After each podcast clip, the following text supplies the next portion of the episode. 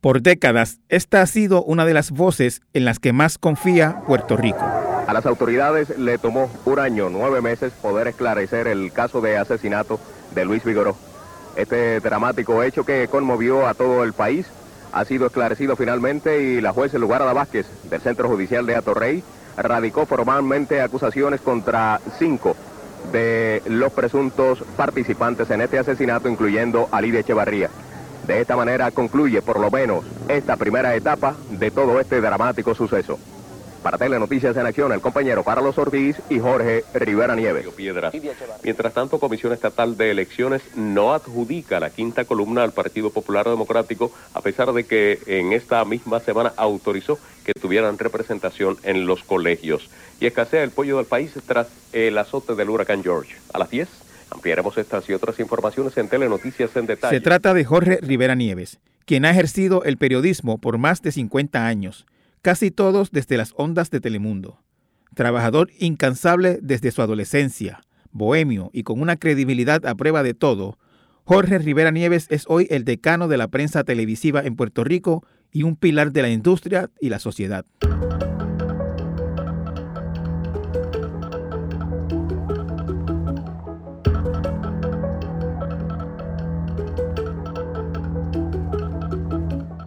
¿Cuáles son los orígenes de Jorge Rivera Nieves?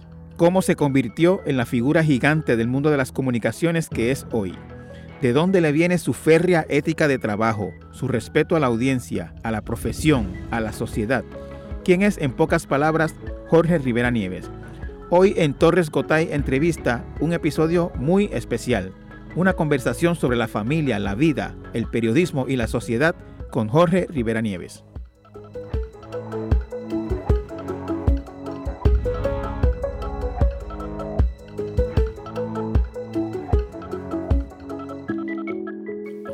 Jorge Rivera Nieves, un enorme placer y un privilegio tenerte en mi podcast. Gracias por haber aceptado la invitación. Chico, gracias, honrado. Tú gozas de mucho respeto en la comunidad puertorriqueña y en la comunidad, eh, digamos, profesional, los compañeros periodistas.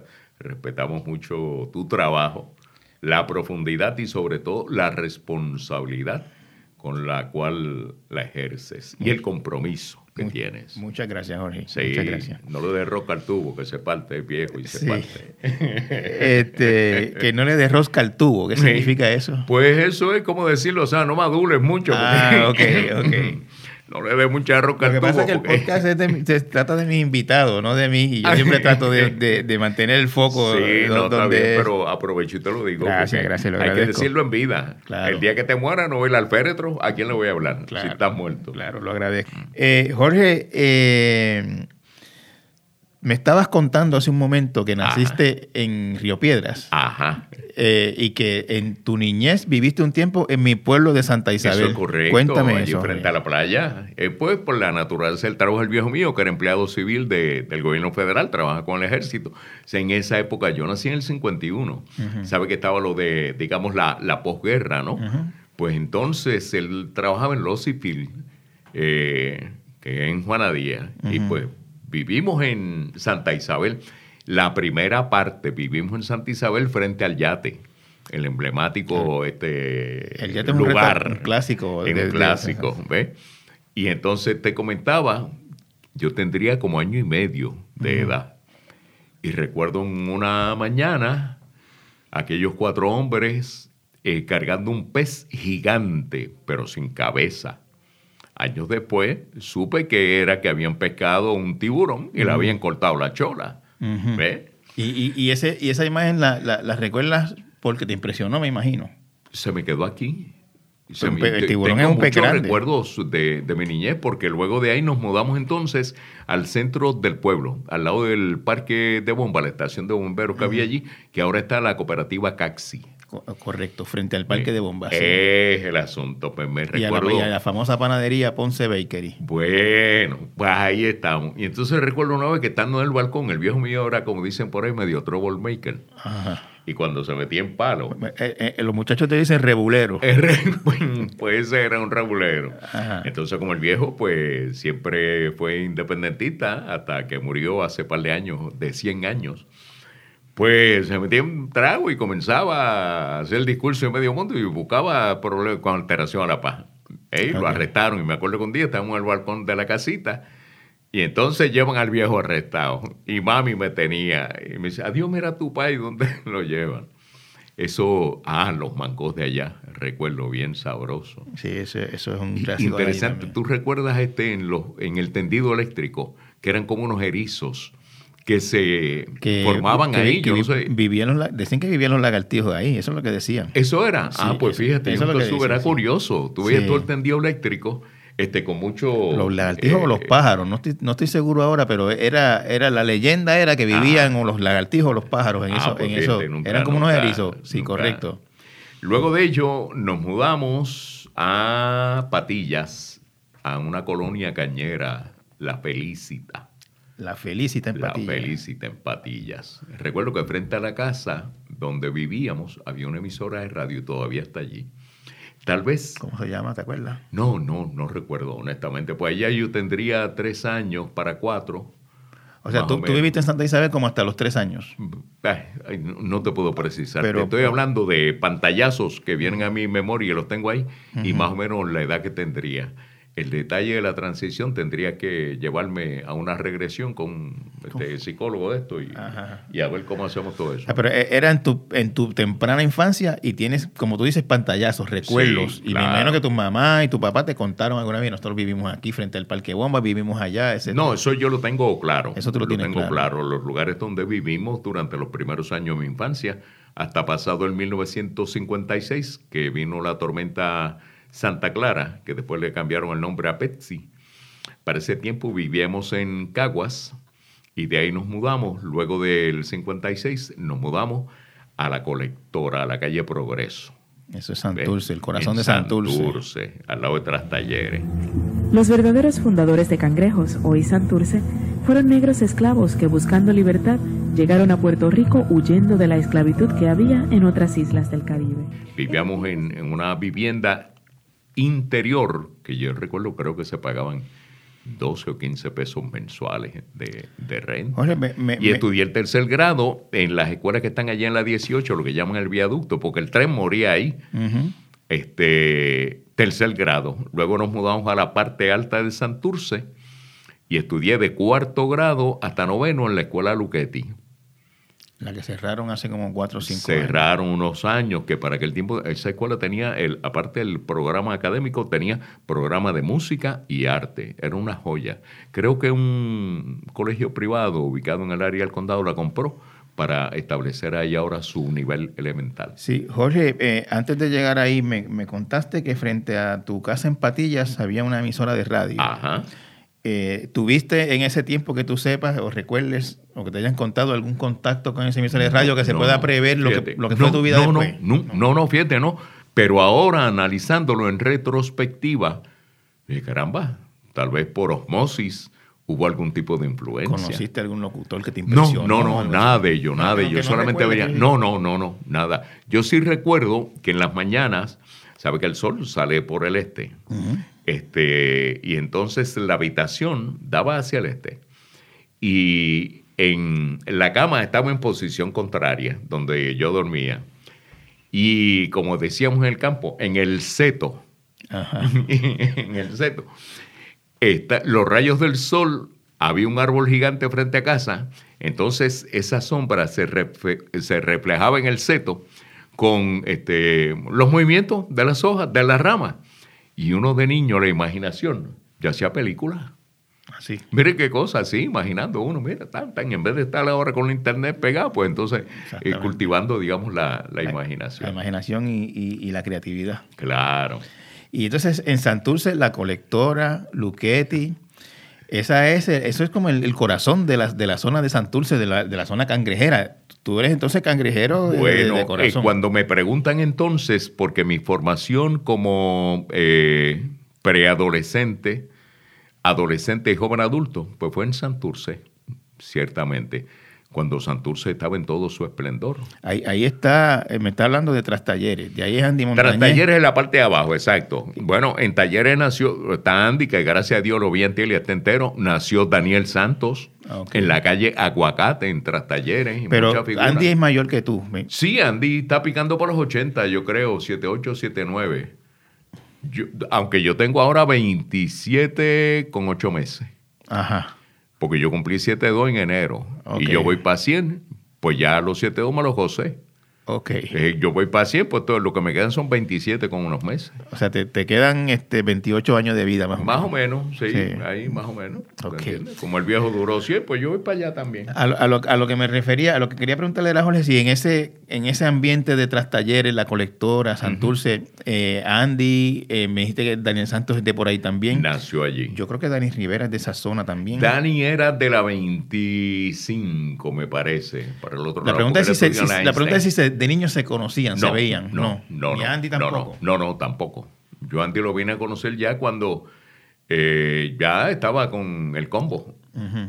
Con el gran combo. Y me decías que era la época de oro de Santurce, De me- Santurce. mencionaste. ¿Qué, qué- qué era esa época de oro? ¿Qué había en ese tiempo? Las principales agencias de gobierno estaban establecidas allí. Desde la parada 25 hasta la parada 15, tú encontrabas el Departamento de Salud, Hacienda, Lotería, Agricultura, Banco Gubernamental de Fomento, el Telégrafo, la Autoridad de Comunicaciones. Eh, había tres emisoras de radio. Guapa Radio, diagonal en la esquina Ponce Alón, esquina Villamil WAC. Más adelante en la 15 estaba WKBM. Eh, mucha actividad, mucha actividad comercial, mucho comercio. Eh, la Escuela Labra, la Escuela Superior Central, de la cual soy egresado. Eh, mucha actividad. Había, Jorge, lo que, lo que no hay mucho ahora, que era una, una comunidad de donde la gente desde su casa caminaba, como tú dices, al Eso- banco, a la eso- agencia de Eso gobierno. es correcto, eso es correcto. Fíjate, Había, había tren en ese tiempo todavía. no, el tren se lo limpiaron en el 64 Ok. porque querían vendernos carros. ok, como país, ¿te entiendes? Y teníamos una infra- infraestructura que prácticamente le daba la vuelta a la isla y mira todos los problemas que hay ahora. Curiosamente, tenemos más carros que habitantes, proporcionalmente. Así mismo es. Eh, los habitantes de la isla caben en los la- carros la que hay, la gente- aparecen la gente registrados. pasa, si tú sumas todas las horas que se pasan al día en el carro. Calidad de vida eh, se afecta. o sea, la gente al final de su vida pasa años dentro del carro. Eso es correcto, más que durmiendo. Tenemos una compañera en el canal, Clary Lugo, que viaja todos los días. Ella es productora. ¿Sabes de dónde? De Quebradilla a San Juan, de San Juan a Quebradilla. Todos los días. Todos los Y días. ese tapón de, de Arecibo para allá, eso es terrible. Y entonces, no es en las mañanas, porque tenemos el mismo horario de entrada y salimos a las diez y media. Hoy, por ejemplo, eh, el día que estamos grabando, eh, salimos a las once y treinta, porque este día en particular el noticiario entra a las 11, de 11 a once y treinta. En el caso de ella, pues llega al día siguiente. Tú a sabes que, oye, oye esto la gente, Jorge. ¿Tú sabes qué? Avisar. Ah, oye esto la gente y dice, ¿y por qué no vive en San Juan?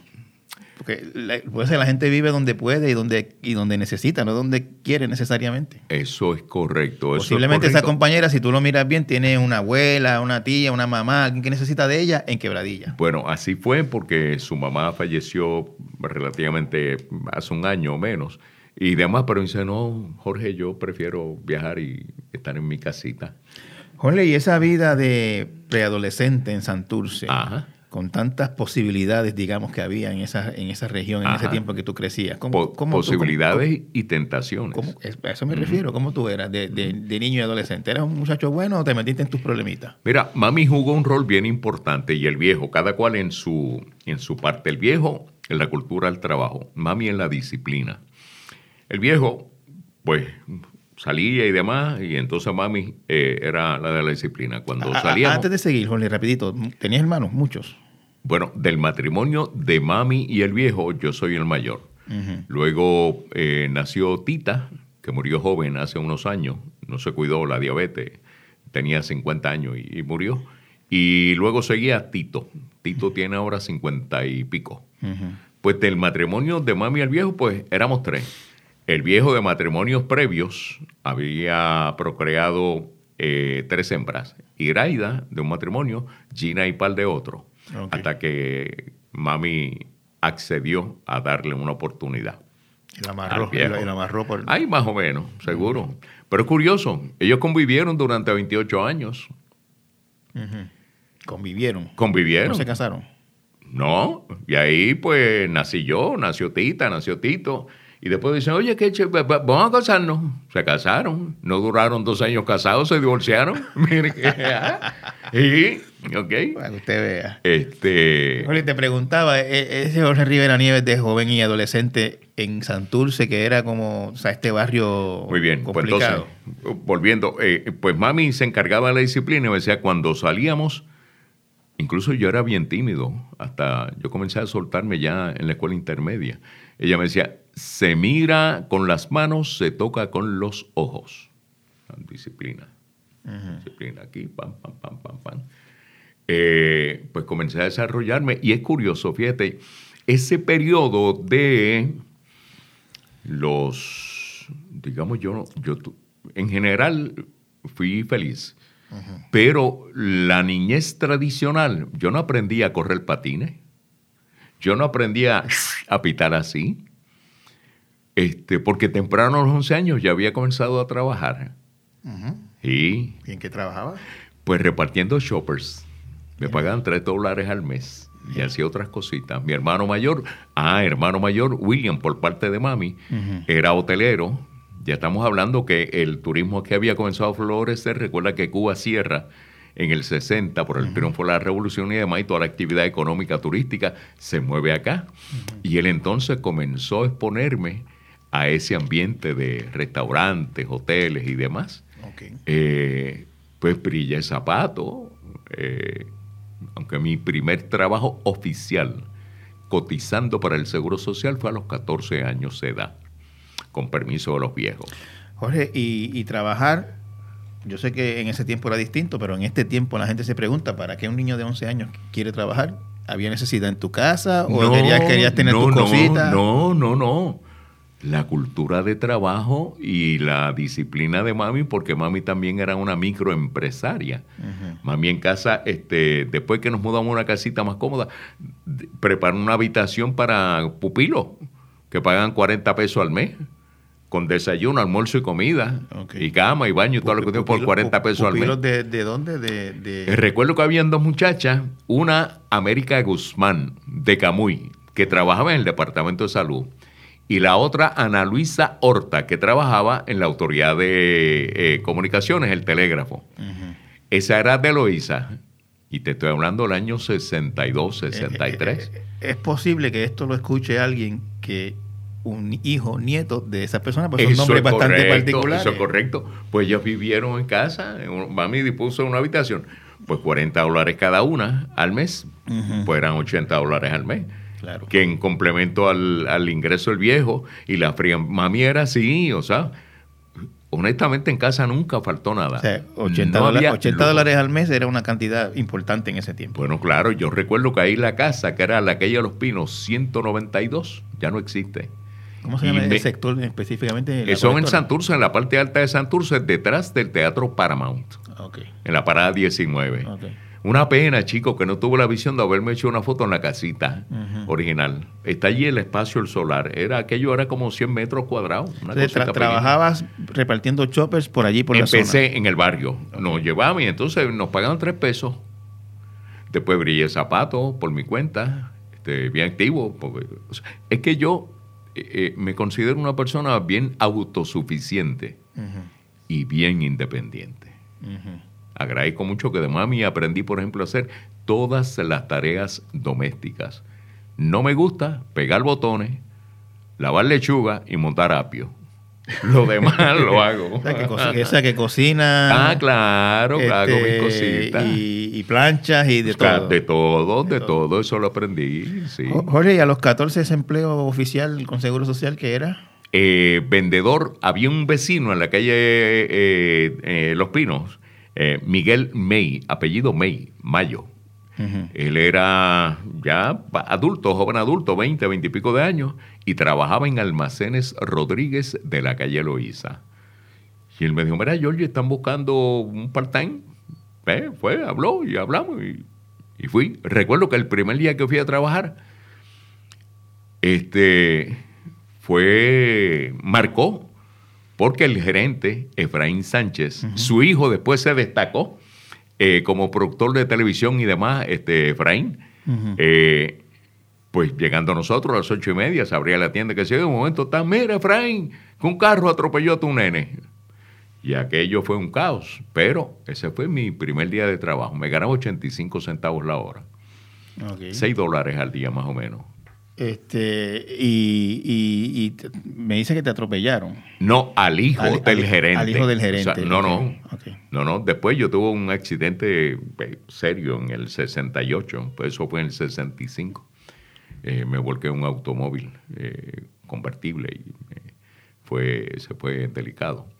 Pero ese fue mi primer trabajo ya oficial. Los demás eran chivitos que uno hacía, para ir al cine. Había un vecino, don Geraldo, que tenía un colmadito chiquito y yo le limpiaba el freezer, el botellero y las cositas. Para entonces el cine metro costaba 50 centavos para que él. Y entonces yo terminaba mi trabajo temprano, al que él me pagara. Y, y el, don Geraldo, entonces yo no me atrevía. ¿Qué aprendí de ahí?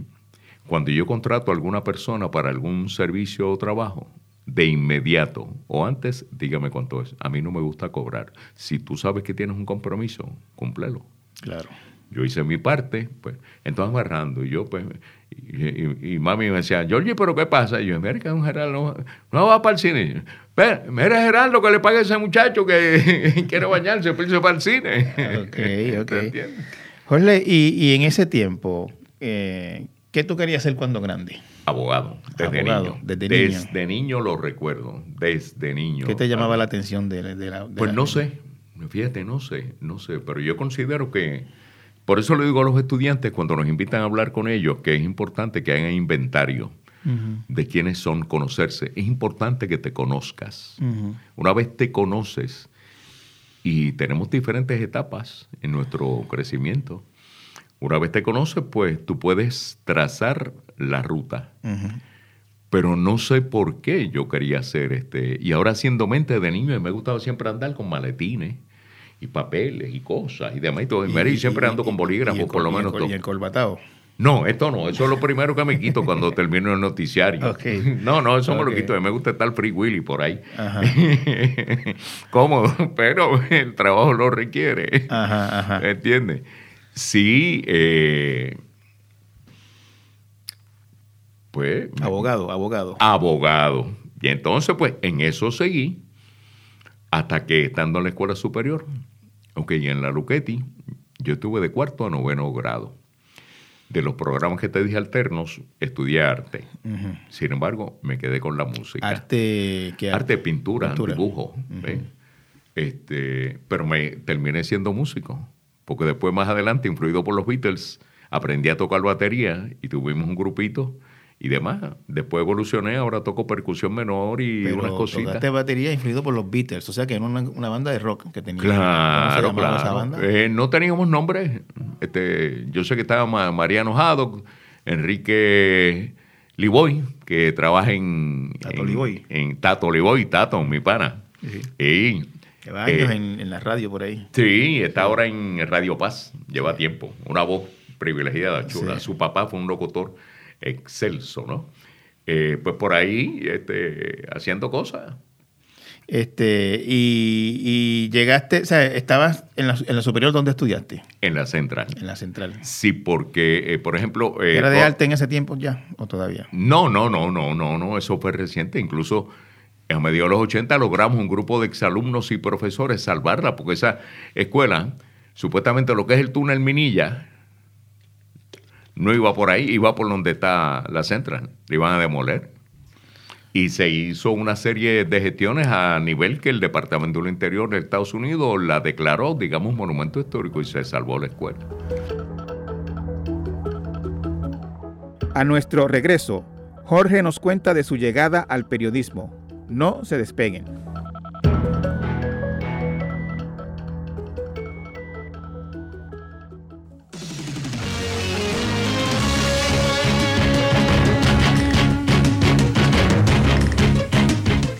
Amigos aquí para presentarles el avance de esta hora. Se abre un nuevo campamento de desobediencia civil en Vieques tras el anuncio del presidente Clinton de ofrecer eh, la presencia de la Marina por cinco años más, 40 millones de dólares y actividades y bombardeos. entonces, ¿cómo llegaste al periodismo? De carambola y empujado. Pero lo que sentó la base fue en la Luquetti. En la Luquetti yo fui presidente de mi clase en noveno grado. Éramos una clase pequeña. Y de ahí pues entonces paso a la central. Cuando paso a la central éramos 20 salones hogares. Yo estaba en el 219 con Missy Bow. 20 salones. 20 salones hogares. En promedio 25 a 30 estudiantes. Pues una clase de 500 o 600 estudiantes. Eligen el presidente del salón hogar. ¿A quién? A Jorge. A Georgie. A Georgie. ¿Eh? Vamos a elección. Yo, el de la colectora. Así, así te conocía. No, decía George, pues, más o menos sí, porque ya nos habíamos mudado para lo que llaman ahora la placita. ¿Ves? Ah, en la, por allí, por la En Santurce, sí. Yo, de, casa a la escuela eran cinco minutos. Volteaba a la calle, subía a la canal y entraba por la parte de atrás de la escuela. Este, me eligen entonces presidente del Salón Hogar, ahí vamos a elecciones, unos candidatos, y me eligen presidente de la clase de segundo año, SOPO. En tercer año, revalido como presidente de la clase. En cuarto año, me retan como presidente de la clase, pero prevalecimos 2 a 1. Ya en cuarto año, nos reuníamos una vez al mes en el salón de actos. Los 20 salones hogares con su maestro y todos los estudiantes para planificar las actividades y una asamblea, una asamblea. Estando ahí, el director de deportes, Eligio Armstrong, negro, él con una personalidad recia, tipo, había sido, eh, nos había representado en Olimpiada en atletismo, era modelo de Clubman, don Eligio Armstrong en aquella era autoridad. En la segunda asamblea se me acerca y me dice, oye Jorge, ¿y por qué tú no te metes a locutor? Yo a locutor. No, no, yo lo que quiero es ser abogado. Dice, es que yo te observé en la otra y en esta y tú tienes habilidad para la locución.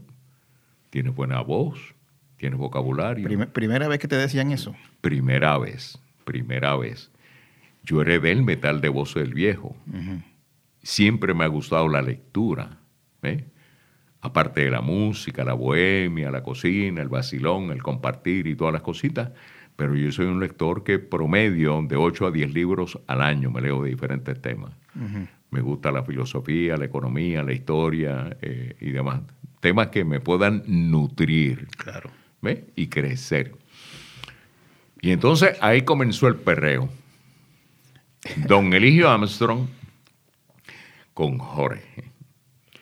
Mira, yo conozco al gerente de la emisora que está aquí cerca, Guapa Radio. Para aquel tiempo Guapa pertenecía a la Hearst Corporation, los papás de eh, Patty Hearst, aquella que fue eh, secuestrada por el ejército. Era, una cadena, es todavía una cadena enorme de periódicos. De periódicos y revistas y todas las cosas. ¿eh? Mira, y entonces el profesor que sí y yo que no. El que sí y yo que no, que no me interesaba. Hasta que llegó un momento que no pude continuar diciéndole no porque me lo puso tan fácil que me dijo, hablé con el gerente de allí para que tú vayas y veas. Y pues ni modo. Pues ahí comenzó todo. Pues ahí comenzó todo. Antes de continuar, Jorge, Eligio Armstrong. Te, te, llegó a ver convertido ya en una figura de la televisión? Sí, sí. ¿Y, mantuvieron algún ah, tipo de contacto? Espérate, espérate, espérate. No, de televisión no, porque eso fue... Ay, caramba, buena pregunta, Benjamín. Yo entiendo que sí. ¿Tú ¿Mantuviste algún contacto con él? No, fíjate, no, no, no. Seguí, me, me fui abriendo paso porque en radio relativamente yo estuve poco tiempo. Yo estuve en radio del 68 hasta el 77. Porque en el 77 es que empiezo en Telemundo. Ok. Eh, ¿Llegaste a la radio, a Guapa Radio, como locutor? O no, yo empecé por allí como aprendiz a ver, pues empecé a descubrir el medio. Y entonces me planteé en una ocasión, yo dije, caramba, oye, qué interesante está esto. Le vi un potencial exquisito y demás. Y como a los tres o cuatro meses de estar yendo yo todos los días, ah, me convertí en ese contexto en autodidacta. Yo me llevaba las noticias al teletipo, yo tenía una grabadora de carrete alemana, Bolensack, y me encerraba en el cuarto y grababa. Y entonces llevaba y me escuchaba y llevaba la cinta para allá. Y yo, escuchen cómo me escuchan. Bueno, está ahí más o menos. ah, Me, me fueron dando este seguimiento. En una ocasión, Guapa Radio en aquel momento era la emisora líder. En AM, las FM existían, pero no estaban al aire. Las tenían, pero estaban ahí esperando, durmiendo el sueño a lo justo. Claro. Guapa, pues era en deporte, música y demás, pues Guapa Radio, la voz del Caribe, le decían. ¿Qué pasa? Este, pues el noticiario de 5 a 6 terminó. El relevo que venía a las 6, Cristóbal Rodríguez, en turno de 6 a 11, llamó que no podía venir. Salvador Ribot, que salía. José Ramón Díaz era el director de noticias, que era narrador de Los Leones de Ponce, le decían La Pancha, eh, en los 60 y demás y 70. No, no, me- no me señale que yo para ese tiempo No, no. no, es que tú eres más joven que yo. Pues entonces no se puede qué darle y tenía un y de momento veo cuando dice, mira el muchachito ese. Me acuerdo como ahora la temblequera.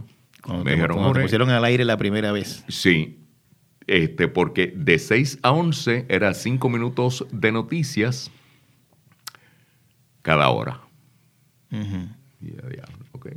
Pero ya yo había conocido toda la estructura, la mecánica, pues yo me sacaba, pam, pam, y entonces había una maquinilla, había empezado a, a teclear y unas cositas, eso me, me ayudó.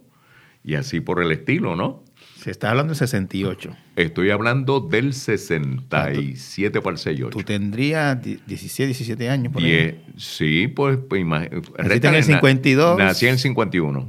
En el 51, en el 71 serían 20, en el 68 tenían 17 años. Eso es correcto. Sí. Eh, Pues más, sí, ahí fue.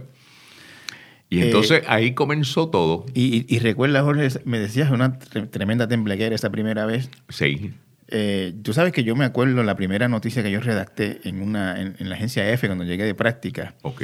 ¿Tú te acuerdas la primera noticia que diste al aire? No, no, no, de eso no me acuerdo. Sí, lo que me acuerdo era la temblequera y que engolaba la voz, que después me dijeron, no tienes que engolar, tú tienes un metal de voz natural. Entonces uno sabe el nombre de Jorge, solamente los apellidos. Les informó Rivera Nieves, algo así, decía yo como, ¿ve? Y Ajá. ahí pues me fui más o menos desarrollando. ¿Te, te, te sentiste, vamos a decirlo de esta manera, Jorge? Desde el primer momento dijiste, caramba, esto me gusta, esto es lo mío. Comencé a descubrirlo, pero no, yo seguí estudiando porque insistía en ser abogado. O sea, hiciste bachillerato, o sea, fuiste a la Sí, universidad. hice el bachillerato, incluso tomo para aquel tiempo el examen de Princeton, que era lo que requerían para tú entrar este, a la Facultad de Derecho. En el camino es que descubro por qué yo quería ser abogado. Bien, yo quería ser abogado por dos razones. Defensa de los principios y búsqueda de la verdad, los principios de justicia y búsqueda de la verdad. Ujú. Con el paso de los años, descubrí que yo dije, caramba, si a través del periodismo yo puedo alcanzar estas metas. Y es un foro más amplio, no tan limitado como el del tribunal. Incluso lo puse, lo puse en práctica porque estando en Guapa, a tarea parcial, yo, el turno mío era los domingos, de 9 de la mañana a 11 de la noche. A los 17 años, un chamaco, fajado los domingos, 9 de la mañana a 11 de la noche, en vez de estar jangueando, pues yo estaba allí. Entonces, ¿qué pasa? Y dije, ya había entrado a la universidad, eh, observé unas cosas y comencé a hacer un movimiento para un sindicato. Me descubrieron y ya tú sabes lo que pasó con Jorge. Eh, Me te despidieron. votaron de Guapa Radio Claro, por, por tratar de formar un sindicato. claro. Recuerdo que coincidimos cuando ocurrió en el ascensor, porque la emisora quedaba en un segundo piso. José Ramón Díaz y yo, el director, yo le dije, yo sé que usted no tiene culpa de esto, usted es el jamón del sándwich, pero saben que conmigo se ha cometido una injusticia. ¿Eh? ¿Eso, fue, ¿Eso fue en qué tiempo, Jorge? Eso fue en el... O sea, ¿cuánto tiempo lleva? ¿Uno, dos, tres años? Eso fue como el 70, 70, 70. como dos por años, ahí, por sí, ahí. dos años y pico. Llevé el casito y tuvieron que, pues, la ley 80 y repo- Ah, porque entonces el ellos alegaron que era economía y el domingo siguiente yo sintonizo la emisora y escuché a un compañero que murió. Este, yo, pues, esto no fue por economía. Fue en represalia. Claro. Por mi iniciativa sindical. Y, le ganaste el caso. Claro, y me tuvieron entonces que reponer. Y, y, en ese tiempo, ¿los casos eran como ahora, que se tardan años o era más rápido? No, porque fue algo sencillo. habían cometido una injusticia, estaba claro, no fue por economía. Claro. Pero en, este, en, este, tiempo los procesos se enredan de una manera que terminan años sí, pasando. Sí, sí. Mm, pero fue una experiencia bien bonita de, de crecimiento. Bueno, afirmaste tus principios y, y venciste. Claro, temprano en tu carrera periodística. Claro, claro, claro. Pues por ahí seguí, entonces, estando en radio, ya después en otra emisora, en KBM, Junior Abrams, el compañero, estábamos juntos en esa emisora y él me dice, Jorge, Telemundo viene con un noticiario nuevo, está reclutando. Y yo le dije, pues Telemundo, yo no, yo no me visualizo en televisión. Chico, que mira, pues empujado también. En radio fue con Eligio Armstrong. Y para televisión fue Junior. Junior que sí, yo que no. Hasta que una me dijo, mira, te hice una cita con la gente de recursos humanos. Me llamaron y fui para allá por una prueba. antes de llegar a la televisión, en radio, eh, ¿reportabas desde la calle? Cubría la calle. Cubría, la calle y guapa, ok. Teníamos lo que se llama la patrulla 680. Estaban los vehículos oficiales rotulados y en los vehículos personales Roger Taylor, que era el ingeniero, nos instaló eh, radios. ¿eh? Y yo andaba con mi carro y cualquier cosa, espérate, mira, tenemos aquí este accidente, que hay un fuego. Teníamos este, hacíamos vuelos eh, en verano en helicóptero eh, saliendo de Isla Grande. Recuerdo un domingo, que era como la una de la tarde, estamos despegando, recién despegamos, yo voy a Sumareda, en Atorrey, y le digo al piloto, espérate, es un fuego, un fuego grande en la monja. Vamos al aire, ¿Y cómo se enteran los bomberos? El jefe Gándara, que era el jefe de bomberos para aquel tiempo, porque tenía guapa puesto y de ahí él activó. Mire qué cosa, me acordaste eso. ¿Recuerdas un, evento así que te haya impresionado mucho cubriendo en ese tiempo de radio? Bueno, ese del fuego, el avión domingo que venía de República Dominicana con todo el equipo de voleibol ah, que estalló en el aire, se descubrió que eso fue después un atentado o algo. Y ahí el compañero César Peguero que estaba diagonal en WAC. César Peguero estaba hasta los otros días por ahí. Estuvo hasta por ahí, un vozarrón, una voz bella. este, César, porque él tenía mejor contacto con la gente de República Dominicana. Ahí hacíamos, este, eh, intercambiamos información. ¿Él estaba en Dominicana en ese tiempo? Estaba y no, estaba aquí en WIAC. Este, recuerdo otra vez también eh, cuando el volcán Le Sufrier en la isla de San Vicente hizo erupción varias veces. Ahí fue a través de Radio Televisión Española que me llamaban y yo les rendía informe. Okay. Me dijeron, te vamos a pagar, nunca recibí una pejeta. No, no, no, no cobraste la, no cobraste la peseta. sí. Este, deja ver qué otra cosa. Ah, cuando la llegada de Marisol Malaret, el país se detuvo. Ahí hicimos una transmisión gigante. The first runner up is Miss USA with Puerto Rico with Miss Universe. Eh, wow, deja ver qué más. Ah. Recuerdo una vez haciendo una entrevista a un agricultor de noventa y pico de años en Orocovis, que había un niño que años después me lo encuentro, me dice, Jorge, yo me acuerdo cuando tú fuiste a casa y entrevistaste a abuelito. Yo, sí. Ah, caramba, ¿de veras? Y el niño eras tú, me dice, sí. Mari Manuel.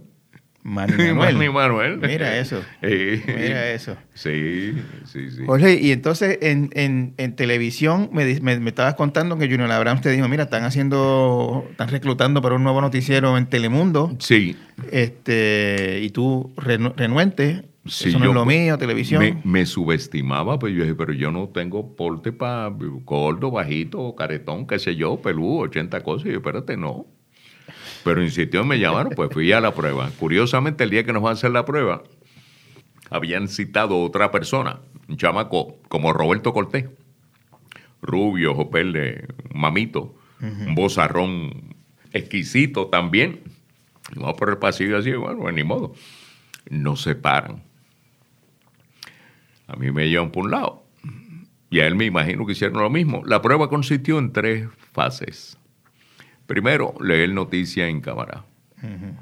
Segundo, improvisar un tema en cámara. Radio es maravilloso porque si no tienes el recurso verbal para describir que el receptor sienta que está presenciando lo que estás narrando. Pues yo había desarrollado esas habilidades y esas destrezas.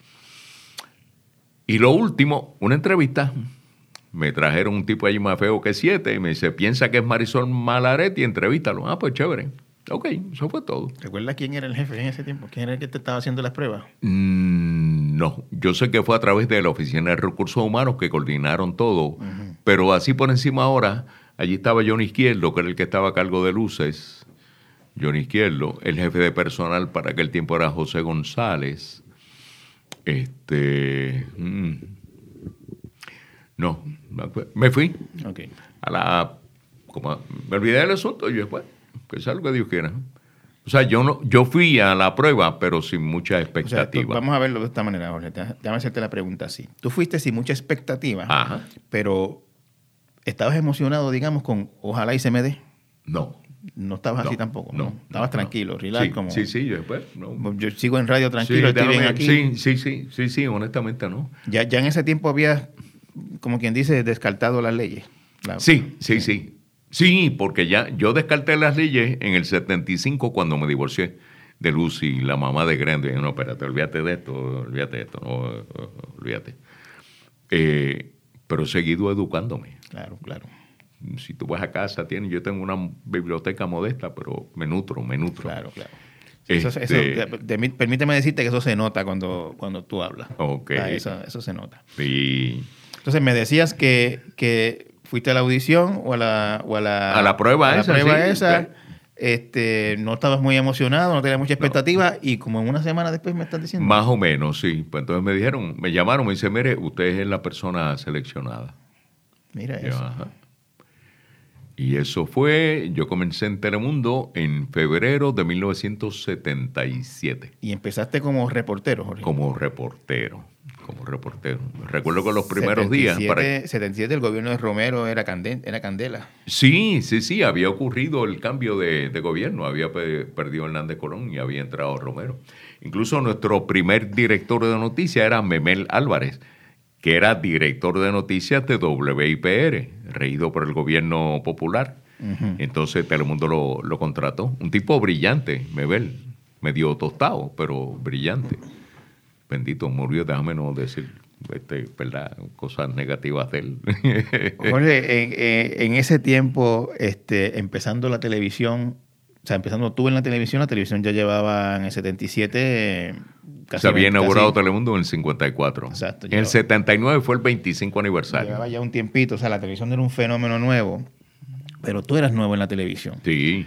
Este, de momento me imagino que te empiezas a reconocer la gente por la calle y ese tipo de cosas. Sí. Vas a darte un traguito, al cine con tu pareja, lo que sea, y mira, de las noticias está ahí. E, e, ¿Eso cómo te, cómo te cayó eso? Pues, este, todas y todos tenemos a ese chico que se llama ego. ¿Eh? Hay que saber domesticarlo y someterlo a la obediencia. Anécdota. Los primeros dos años yo no disfruté de vacaciones. ¿Ok? En el tercero estoy de vacaciones y yo vivía allá, eso fue en el 80. Estoy en un supermercado en la Avenida Barbosa, que ahora no existe porque hicieron el, el expreso ese al lado de la Escuela Superior Miguel Such. Era un supermercado coop, cuando hubo una cadena de supermercados cooperativos. Incluso compré una revista que se dice Hombre de Mundo sobre mixología o bartender, porque yo fui bartender en un momento dado. Y todavía la conservo, la revista, la tengo en casa. este, y entonces estoy haciendo la compra que me gusta, como te dije, la parte de la cocina. Yo hago recorrido, acomodo bien, soy metódico, por no decir maniático, eh, en ese aspecto. Y viene una señora y se me acerca y me dice, oiga, joven, ¿usted es el muchacho nuevo ese de las noticias? Yo lo sí, señora, este, a su orden. Ahí el ego, tú sabes, chévere. De momento la señora, como decíamos el campo, recula y me mira bien, me dice, óigame, pero con coraje. Yo pensé que usted era más alto, más grande. Este, y ahí, eh, ahí el ego como que se... está bien, pero sí, sí.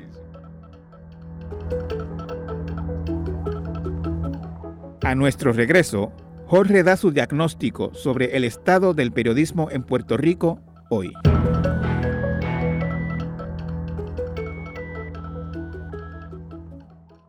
Hace más de 20 años hizo un compromiso con la verdad, con su pueblo. Hoy esa promesa sigue en pie. Jorge Rivera Nieves. Confías en él porque nunca te falla. Porque si para ti es importante, para nosotros es noticia. Telenoticias. Óyeme, cuando te pregunté de la televisión y de tus primeros pasos, me dijiste, me hablaste rápido del ego, que había Ajá. que controlarlo, etc. Claro.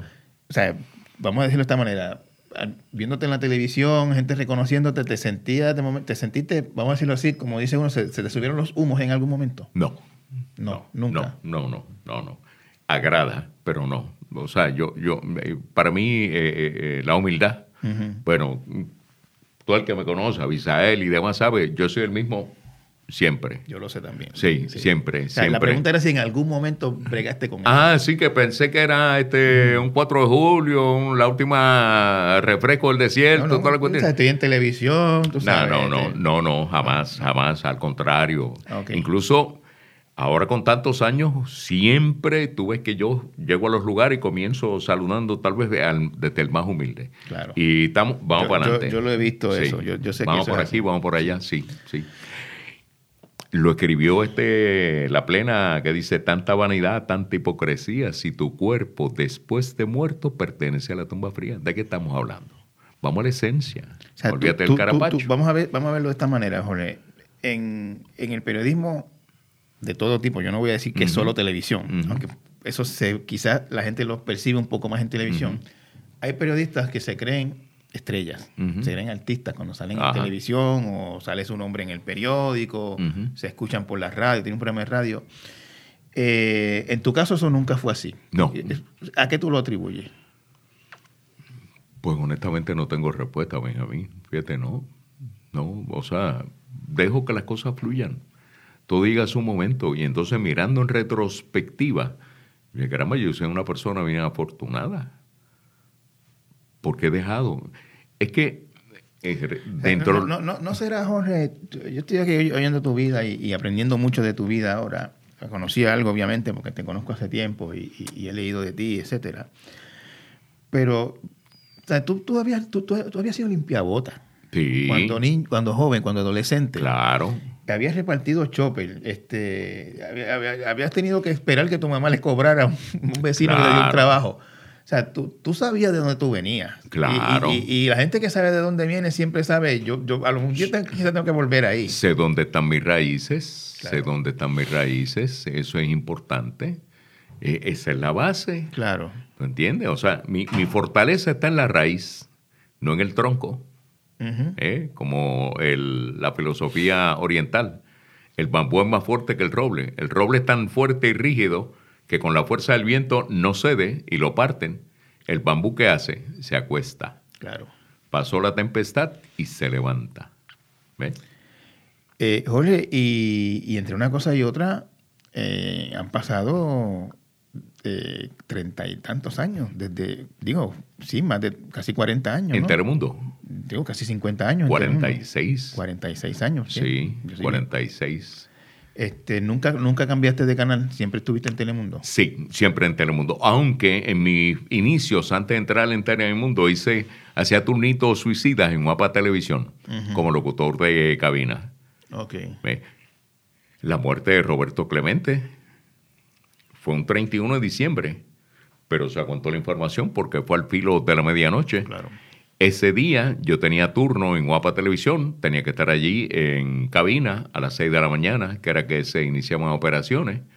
Pues dimos el, el boletín En, eh, perdóname, en Guapa Televisión. en Guapa Televisión, porque yo hacía eh, turno O suicida. sea, vamos, vamos, a verlo, vamos a verlo de esta manera. Tú fuiste una de las primeras personas en Puerto Rico que se enteró de la muerte de Clemente. Eso es correcto. Porque tú como periodista... Eso, eso, fíjate, sí, es correcto. Y- y- y- no lo había visto así. te- el impacto sería tremendo. Porque yo- Bueno, yo, sé claro. que tú también eres fanático del... de. Claro, claro, no. Y Roberto Magia en la misión que estaba. Claro.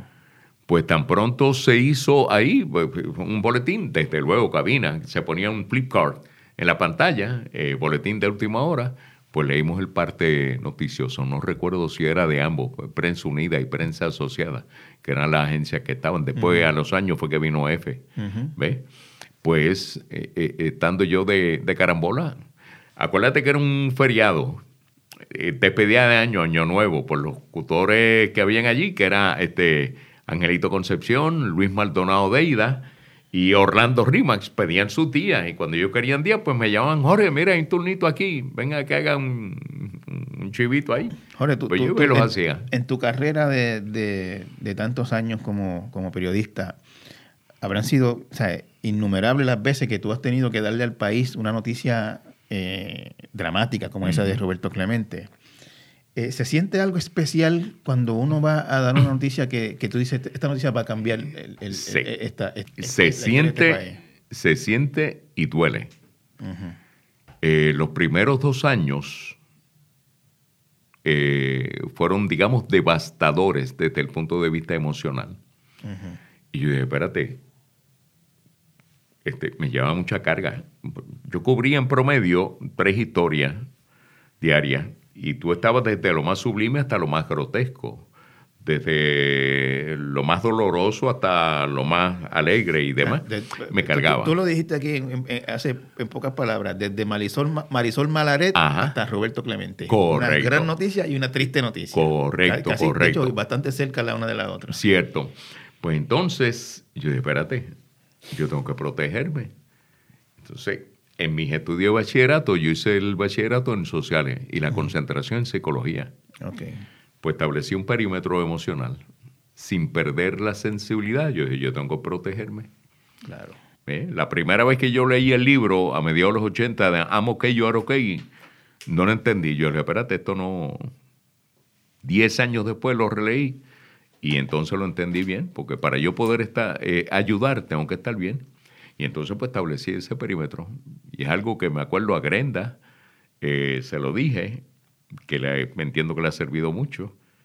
A Mónica, también ahora en su función, tiene que hacer decisiones. Mónica, tu segunda hija. La exacto, la, que es abogada y entonces por su trabajo ahora tiene que hacer decisiones y después tiene que, que, emocionalmente pues establecer el perímetro y cuando tengas dudas respecto a una decisión difícil, hay dos modos de atender eso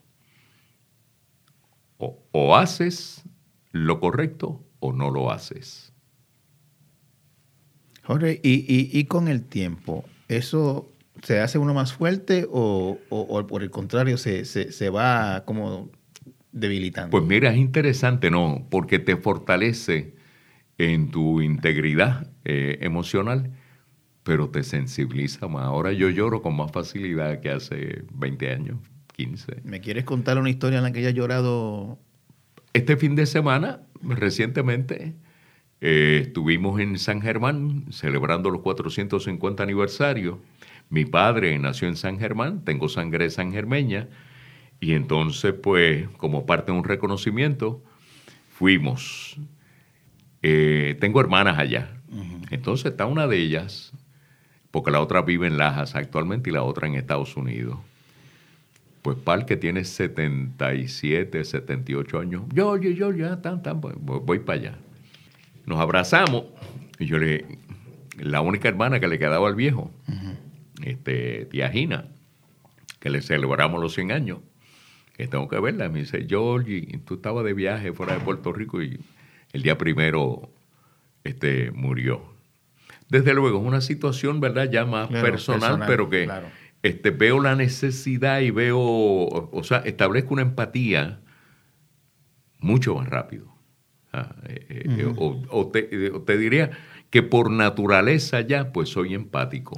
Sí, Jorge, tú, eres, eh, de hecho, en estos días que estamos hablando, salió un estudio que te, tú estás entre las personas con más credibilidad en los medios en Puerto Rico.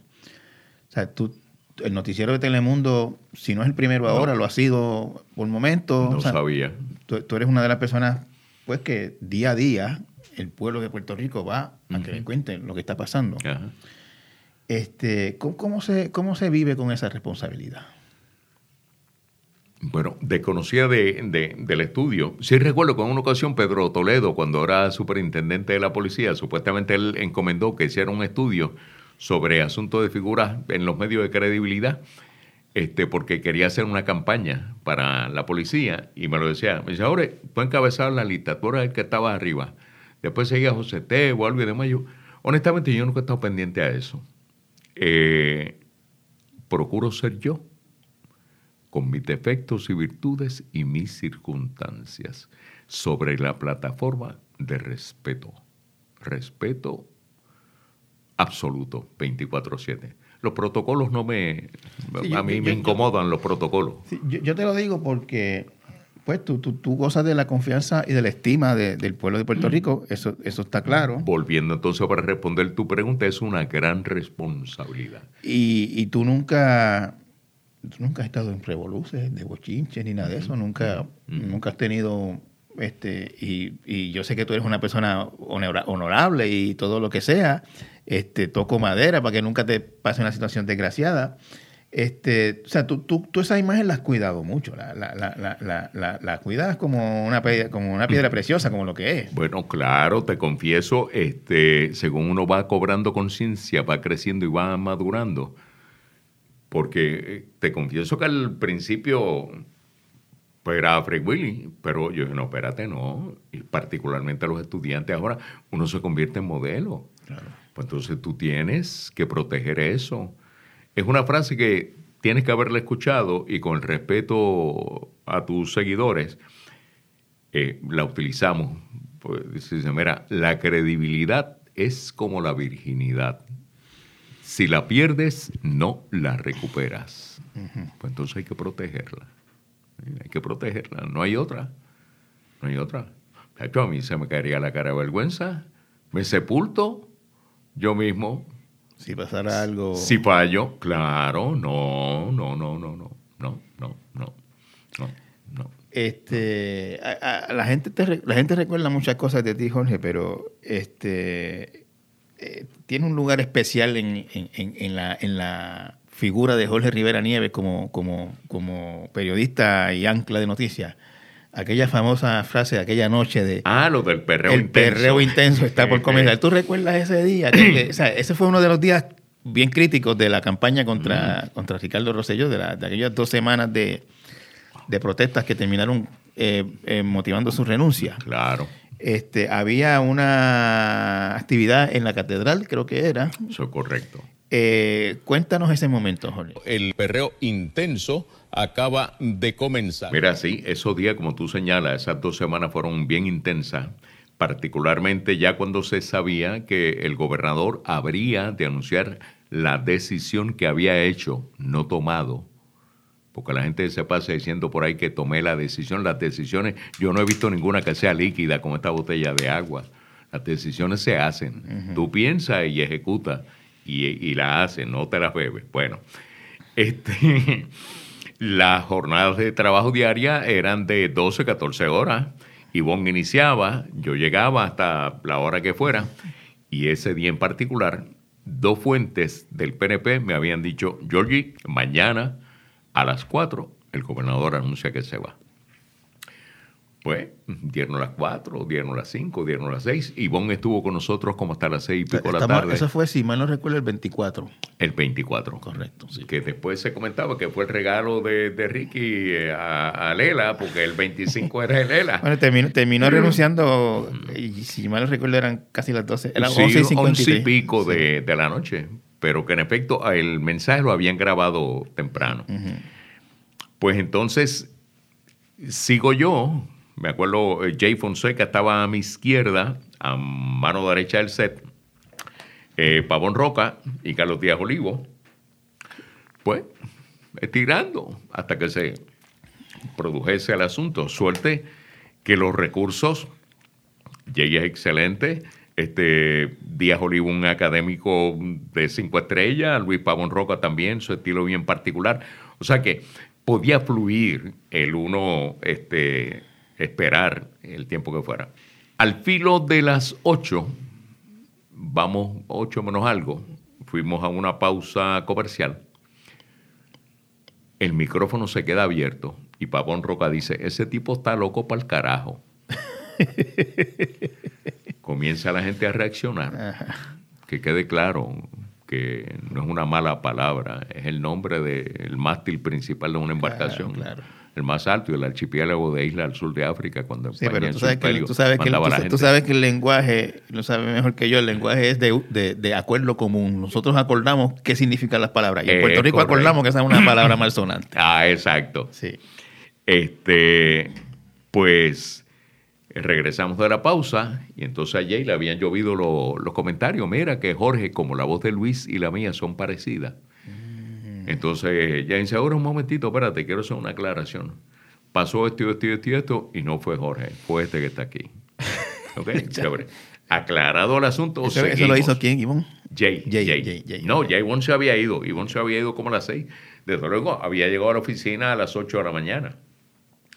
Este, seguimos. Vamos a otra pausa, ya sí, para el filo de la noche, porque las organizaciones eh, publicaban una agenda de actividades en las redes sociales.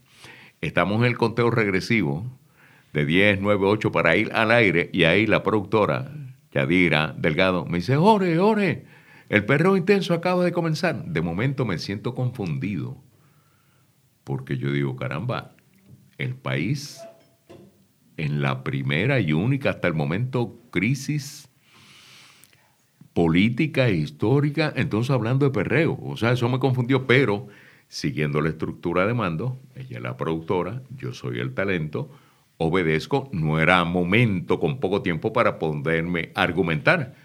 Pues Q, Jorge, señoras y señores, el perreo intenso acaba de comenzar. bueno, un día. Realmente, tú sabes que no era. La actividad no se llamaba perreo intenso. No, era combativo. Perreo combativo, Sí, correcto. Sí, sí, perreo combativo. Oye, hubo hasta, se hizo hasta un mix, una canción con eso. ¿Tú lo Han recuerdas? hecho un montón de cosas, muchachos, cantidad de cosas. El perreo intenso acaba de comenzar.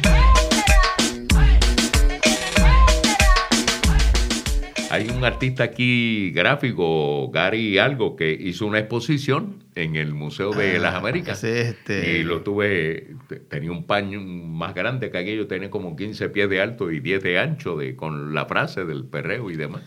Sí. Un montón de cosas.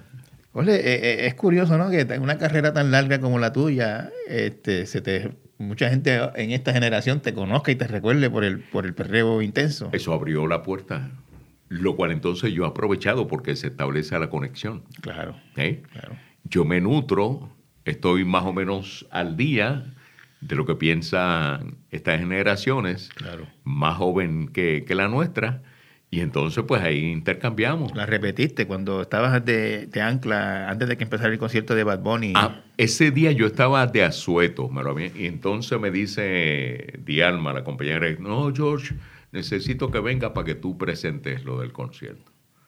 Pues arranqué para allá, y entonces como tal, yo pues lo sometí también, eh, la música y la cuestión. Mira, Jorge. Bueno, Isael sabe, trabajó con nosotros un tiempo allí, de verdad que, o sea, que soy medio, medio loco. Este, ya dándole eh, clausura esta. Para terminar, mencioné una frase de medio loco, una anécdota que me acordé ahora. Cuando Telemundo me contrata, me envían, para aquel tiempo las empresas estaban completas, radio, periódico y televisión.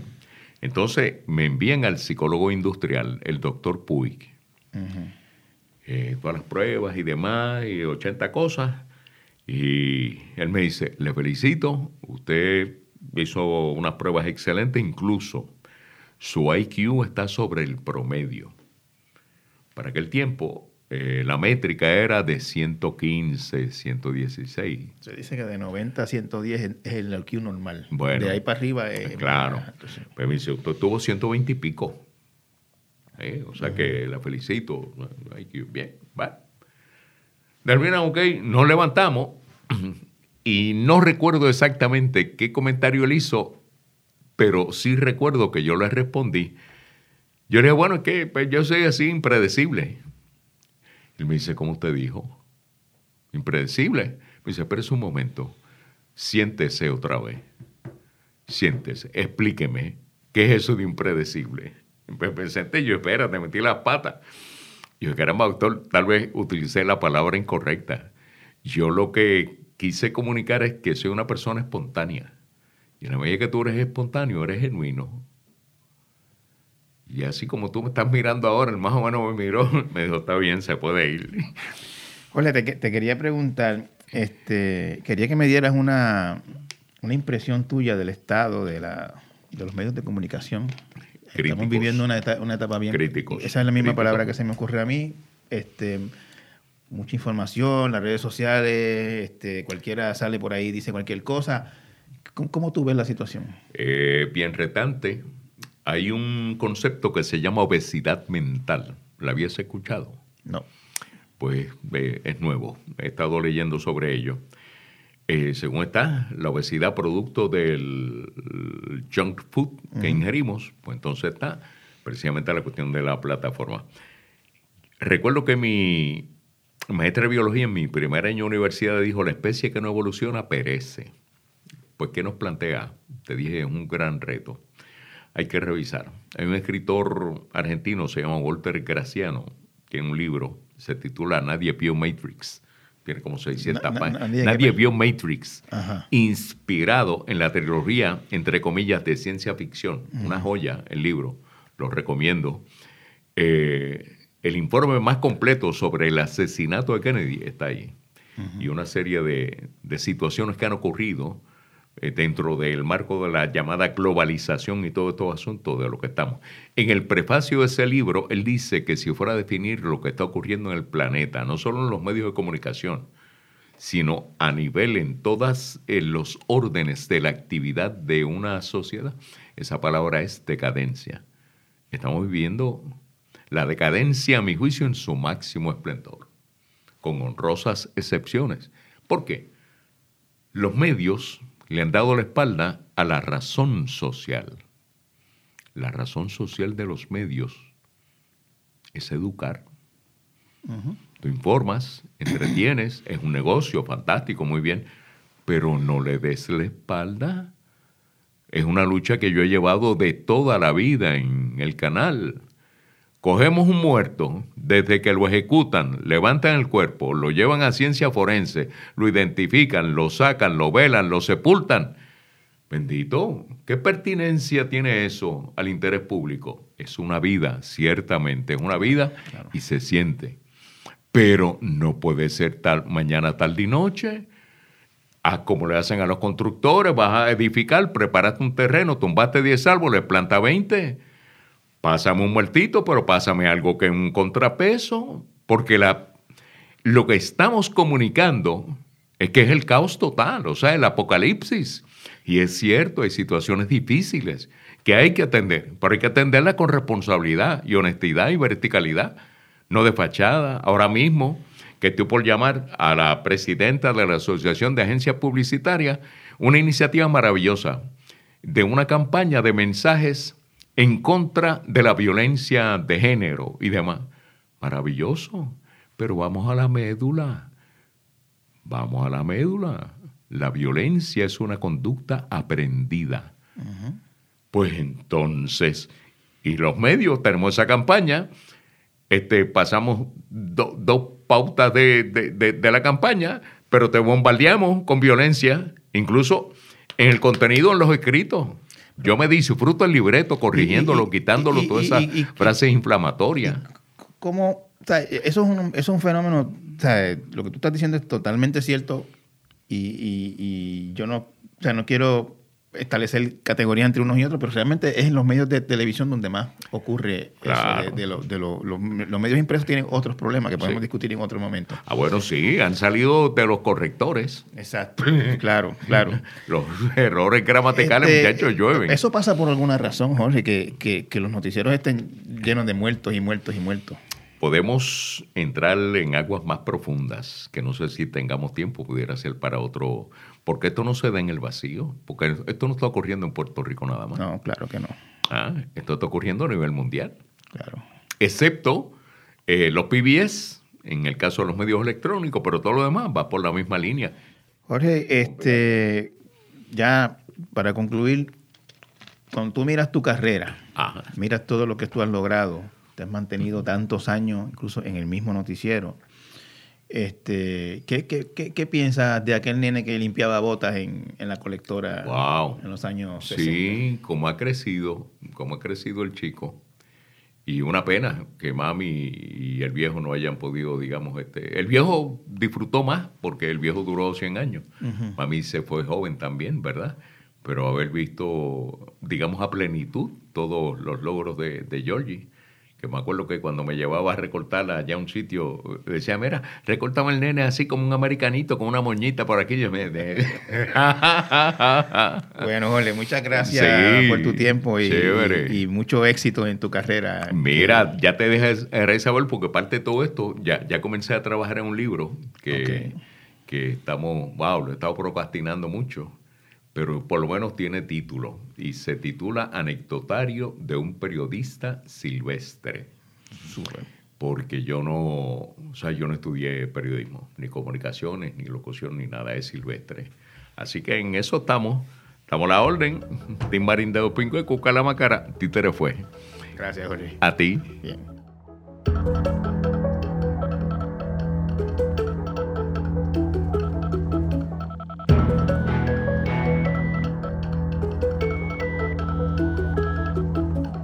Torres Cotay Entrevista es una producción de GFR Media. Puedes conseguirlo en cualquier plataforma de podcast. Agradecemos que lo valoren y lo compartan. Diseño de sonido de Justin Miguel Santiago. Producción Abisael Flores. Producción ejecutiva Celimar Colón. Dirección audiovisual Denis Rivera Pichardo. Rafael Lamabonilla es el director general de GFR Media. Los esperamos la próxima semana.